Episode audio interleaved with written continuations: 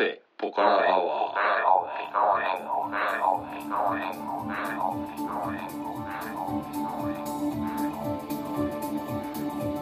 カフェポカラアワーこの番組は群馬県内某所にあるカフェポカラを舞台に私店主のたけしと常連客哲司さんのお送りする番組です。哲司さん今日もよろしくお願いしはい、ますよろしくお願いします。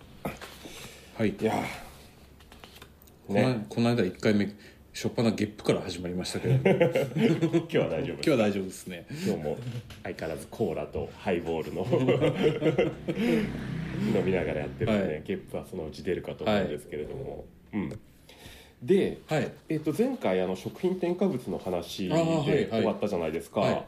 でたけしさんのあのお話すごく興味深かったんですが、はいちょっと僕なりのはい。補足というか、はい。補足じゃないな。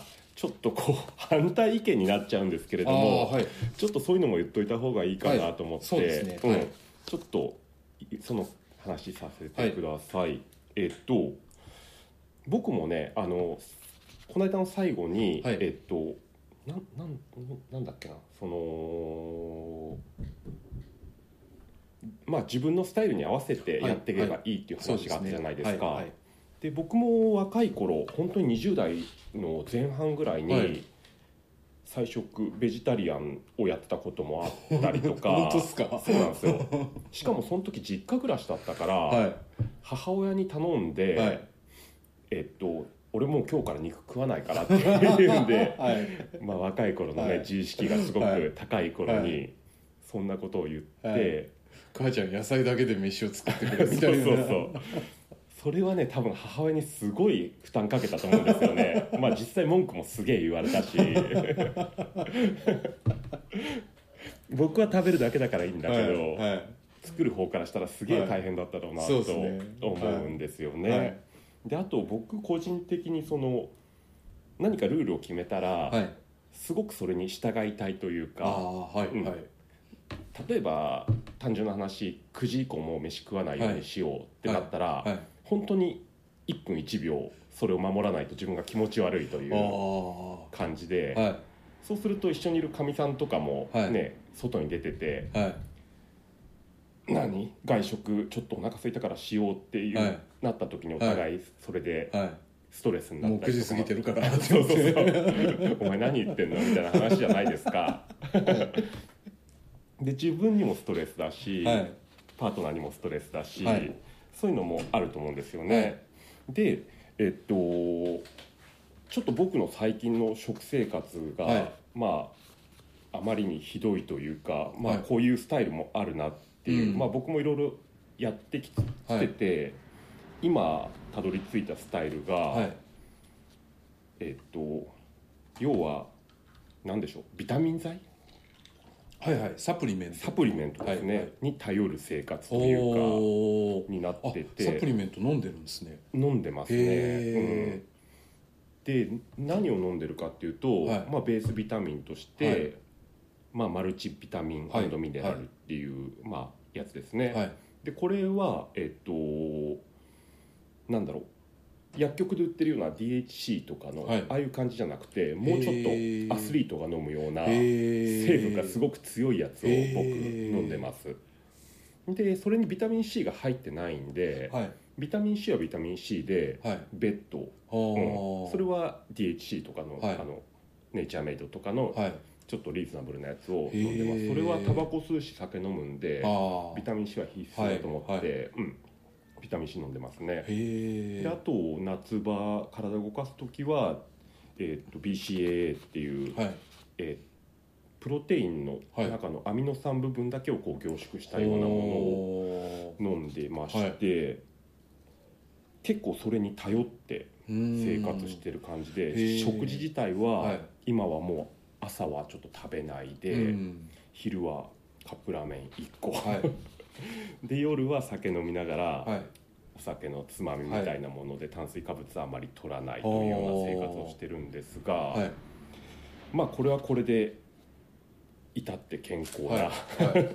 状態を保ててるんで、まあこんなスタイルもあるよという、うんはい。感じで。ただですねあのいやっぱりたまにたけしさんのとこで飯食ったりとか、はい。そういうオーガニック系のはい。ご飯とか食べると、はやっぱりなんかこう体が喜ぶというか、うん。ほあなんかいいもん食ったなってーいう充実感はやっぱすごく得られますよね。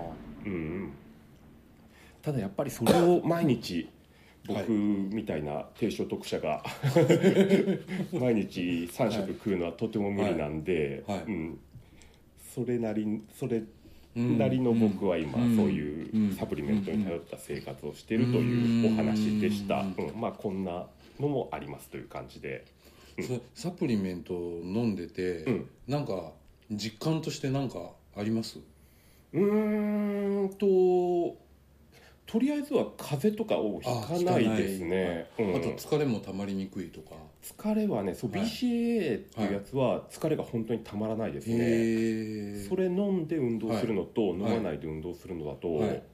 その後の疲労感がはい。全然違うんで、体を動かす人は BCA いいと思います、BCAA えーアミノ酸ですね、へえ、うんあれですか？そのままサプリメントの種類を増やしていこうとか考えてたりするんですか？なんかあのいろいろ出てるじゃないですか。そうですね、なんビタミン系以外にも、うん。あと亜鉛とか。そうだね、はい。インポに効くんだっけ？あへんって。らしいですよ。はい。飲もうかな。あとね僕乳酸菌はかなり意識して取ってます、へえ、あの朝一起きたらまずヤクルト1本飲んで、はいはいであとあの R1 はい。ヨーグルトのはい。飲むやつはへ必ずー1日1本飲んでますね。うん。お通じ良くなります？もともとが俺すごい悪いんで、うん。でもねヤクルトにその便通の効果はそれあほどのあんなんですかね、かなと、まあ腸内環境ってうん感じですかね,、そうだね。善玉菌を増やしてうん、そうだね。うん。うーん。も大事だと思ってますね、ほど。さあじゃあ、はい今日の本題いきますか。はい。えーと今日はあれですね。あのーおなじみの、はい。はい、初心者のためのブラックミュージック講座。お久々ですね。久々。ブラックミュージック講座の、まあ、ちょっと番外編的な感じで、うん。最近あのお互いこんな感じの音楽ブラックミュージックを聴いてるよみたいのを、うんあのまあ、そんなに講義めいた形ではなくて、はい。あのちょっと紹介していきたいなと思うんですけども、はい。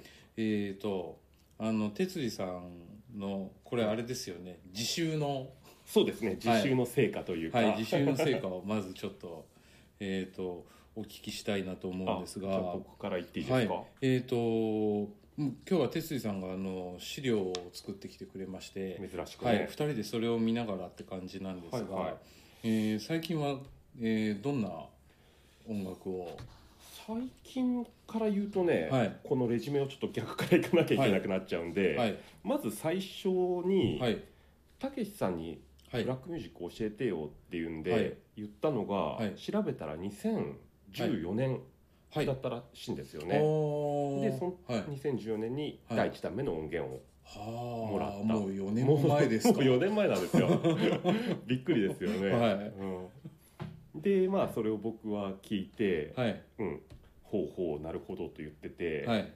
でそんな時にあのこのラジオにも出演してくれた、はい。えっとしんちゃんはい。がはい。遊びに来て、僕のところに、でしんちゃんもあの昔は新宿のディスクユニオンのジャズ館ですか、はい。で働いてたぐらいの人なんで今たけしさんにはい。こういうのを教えてもらってるんだけどはい。ちょっとしんちゃんもなんかおすすめはい。教えてくださいよっていうんで言ったら、はい。しんちゃん曰く、はい。えっとまあたけしさんがはい。教えてくれたような例えば、まあマイルス・デイビスだったりとか、はいはいえっとピアノだったら誰だ？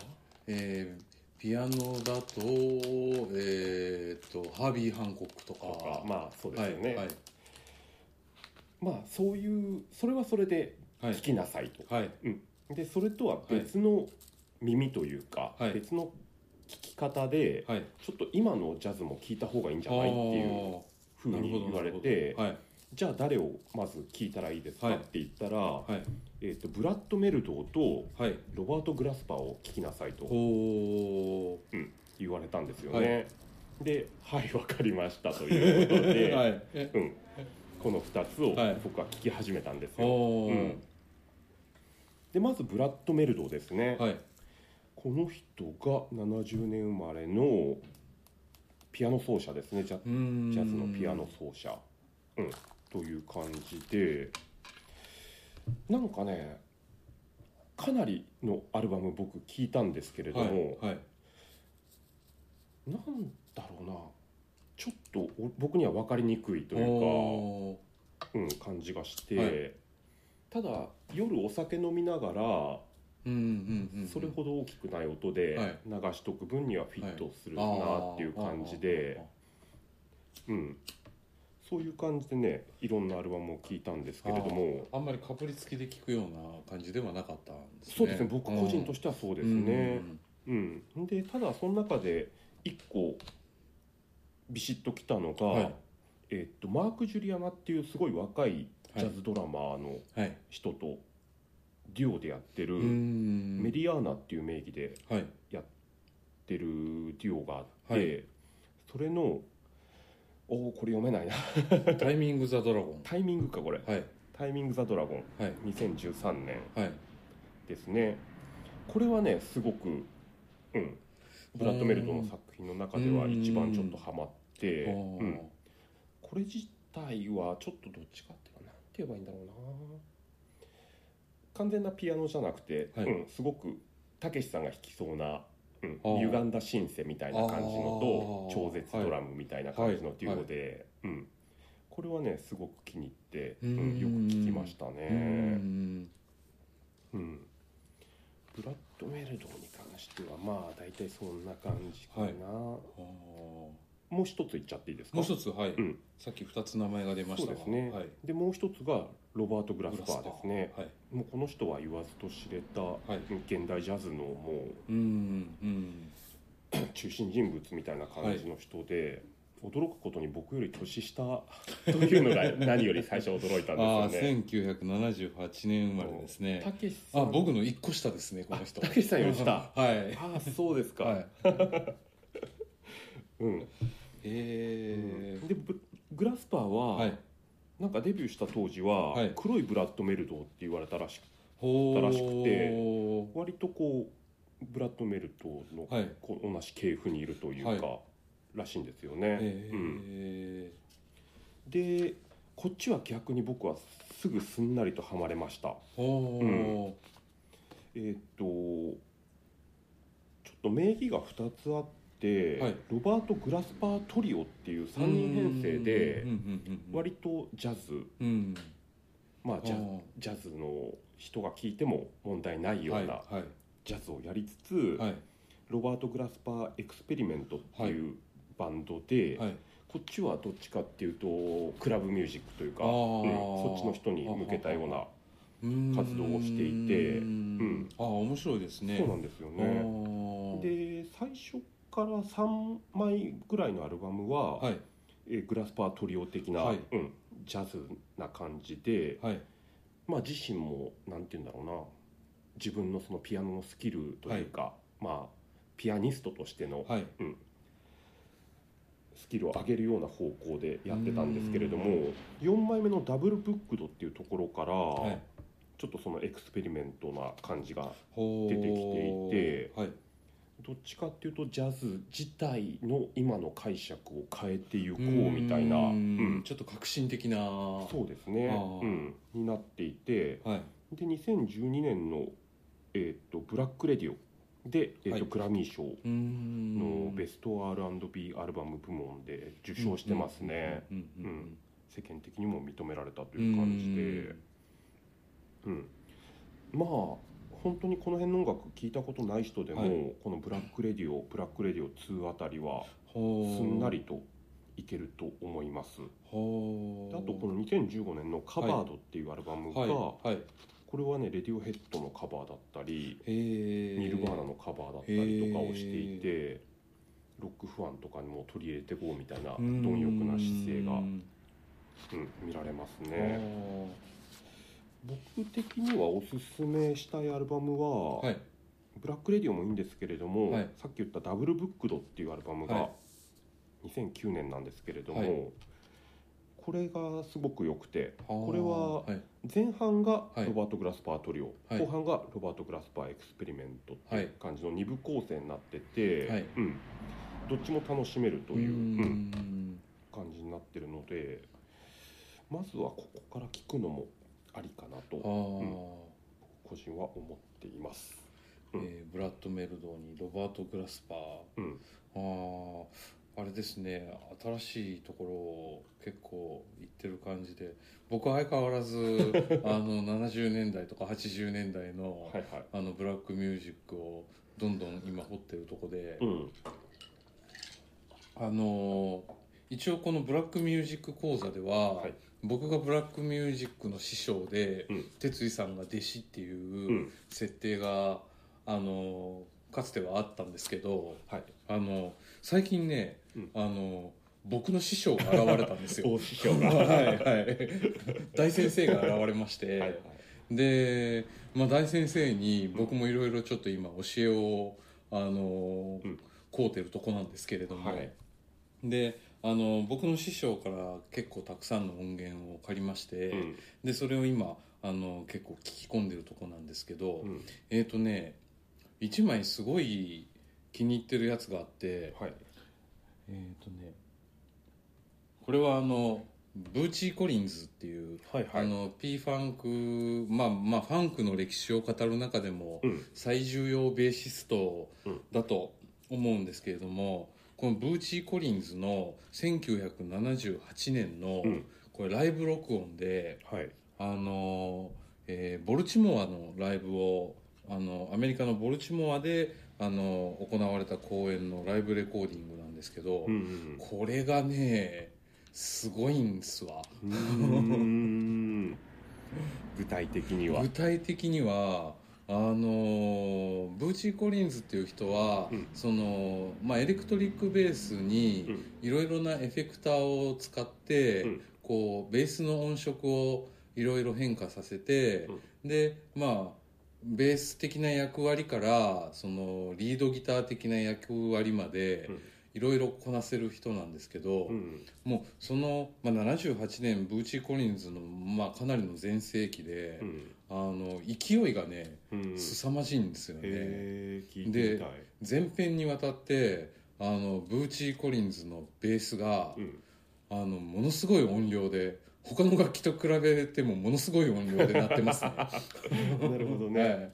はい、あのしかもあのいろんな音色使って、まあ、シンセサイザーみたいな音も出すんで、うんあのしかもちょっと歪んでるベース音が多多いんですようんうね、ん。でもうかなり前面に出てきてて、うん。最初聞いた時はもうベースの音がでかすぎて、うん。どのキーでやってるか全然わからないみたいな、うんただもうこうなんて言ったらいいだろうな。ちょっと阿波踊り的なああいうグイグイ来るあのお祭り的な雰囲気というか、なるほど。はい。いとにかくもうかなり盛り上がってるんですけど、うん。曲的にはブはい。ーチー・コリンズの曲なんですか？ブーチ・コリンズの曲もやってるしあと P ファンクの曲も一部やってますね、あとあのいろんなあの曲のカバーをメドレーみたいな感じでやってたりとかしてこれはおすすめなんですが、うん。あのまあお借りした CD なんで、うん。どこで売ってるか分かりません。売って売ってるのかどうかも分からないですね今でもとりあえずはオフィシャル版オオフィシャルのライブ版なんですね。そうですね。はい。うん。だからもしかしたら探せばライブボルチモア1978とかでうん。探せば、うん。もしかしたら手に入るかもしれないですね、うん。ただねおそらく輸入版だと思いますこれ。あなるほど。はい、日本国内での国内版が販売されてるかどうかまではちょっとわからないうんですね。これはなんかねな久々のこうヒットでしたね。はい。あ後で貸してくださいこれは、はいなるほどなるほど、はい。あじゃあ哲司さんがちょっと,、えー、と2つ紹介したんで、うん。僕ももう1個いいですかね、あどうぞどうぞ。はい。えっ、とねあと最近僕がハマっているのがですねえっ、とこれではなくてよいしょ。出てくるかな。よいしょ。これはえっ、とジョージ・ベンソンっていうギタリストはいはいはえっ、とねあこれも1978年のうん。ライブ録音なんですけど「へえウィー。クエンド・イン・ LA」っていうアルバムで、うん。あのこれもあのお大師匠からうん。お借りしたやつなんですが、うーんこのジョージ・ベンソンはねとにかくね気持ちいいですへね、えはい。であのこれ11曲入りのアルバムなんですけれども、うん。特にあの言いたいのは2曲目に「オン・ブロードウェイ」っていう曲が入ってるんですけど、はい。ここあのジョージ・ベンソンって歌も歌うんですよ。はいはい。であのーこの曲はあのーなんていうかそんなにコードが進行しないまあいわゆるそのループ的なこうリズムセクションの上で、うん。こうギターがこういろいろソロを縦横無尽に取るんですけど、うんうんあのーこうまあ歌いながらこうギターを弾いて、うん。あのー声とギターでユニゾンするっていうあ自分が歌ってるメロディーうん。をギターでそのまま同時になぞってでギターで弾いてるメロディーをそのまま声で同時になぞるっていうう、んあのーことをやってて。うん。であのすごいのはそのギタリストは普通まあ頭の中でメロディー歌えるんでしょうけど、うん。あのギターでメロディーを先に弾くか、うん口でメロディーを先に弾くかあ歌うかうん。どちらかだと思うんですよね、うん。えーとまあ、ちょっと分かりづらいかもしれないですけど、うん。まあ、ギターで弾いたメロディーをうん。ちょっと遅れてそのほぼ同時だけどちょっと遅れて口で口ずさむお人とあとまあ先に口で歌で発音したメロディーをギターでうん。ほぼ同時にこうなぞっていくっていう。あはい。のどちらかのやり方だと思うんですけど、うん。あのこの曲のすごいのはジョージ・ベンソンは両方やってるんですよね。あのギターが先に出てきて口歌があのハミングが乗っかる場合と、うん。ハミングが先に出てきてうん。ギターでなぞる場合とう、ん。その入れ替わりがね、まあ、こうよく聞かないと分かんないんですけど、うん。あの非常に面白くて。うん。はい、まあまあちょっと専門的なね話なんですけど。いまいちわからんので、はい。後でちょっとちゃ、はい。聞かせてくださいこれは、はうーん。でまあそして全体的にうん。あのまあ、結構緩やかな感じのあの曲が多くて、うん。あのギターの音色もすごく優しくて、あの聴いててすごく気持ちがいいという、なるほど。はい。ジョージ・ベンソンは僕も何かなぜかはい。僕の iTunes の中に1枚入ってるんですけれども、はい。今出てこないですね。うん。たけしさんあれですもんね、はい。ジャズギターブームはい。去年ですもんね。去年来てましたからね去ギターブーム。うんうんほどなるほど、はいジョージ・ベンソン、はい、ジョージ・ベンソンの78年発表の「ウィークエンド・イン・ LA」というアルバムを最近ヘビーローテーションです。えーこれもじゃあ後で。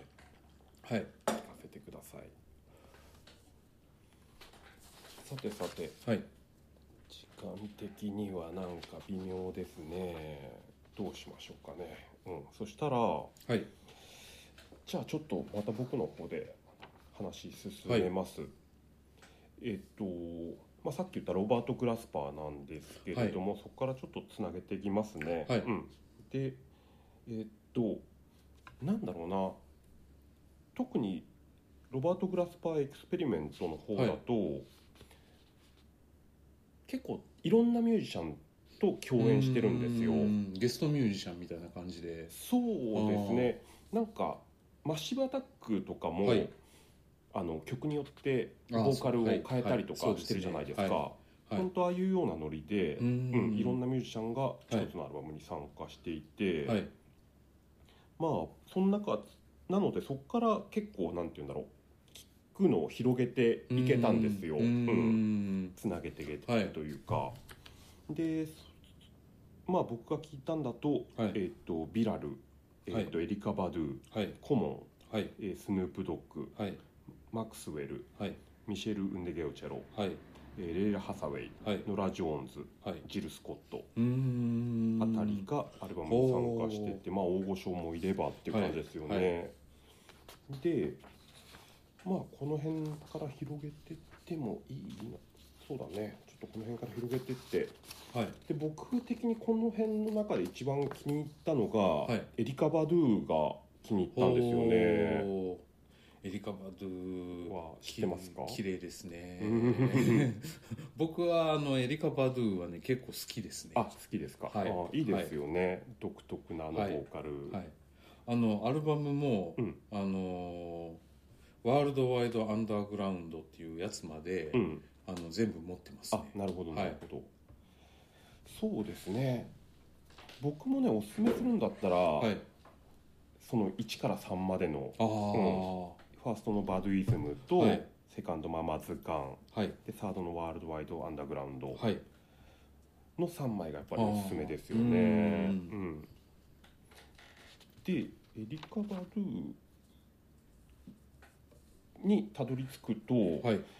そこからまたこう広がっていってはい。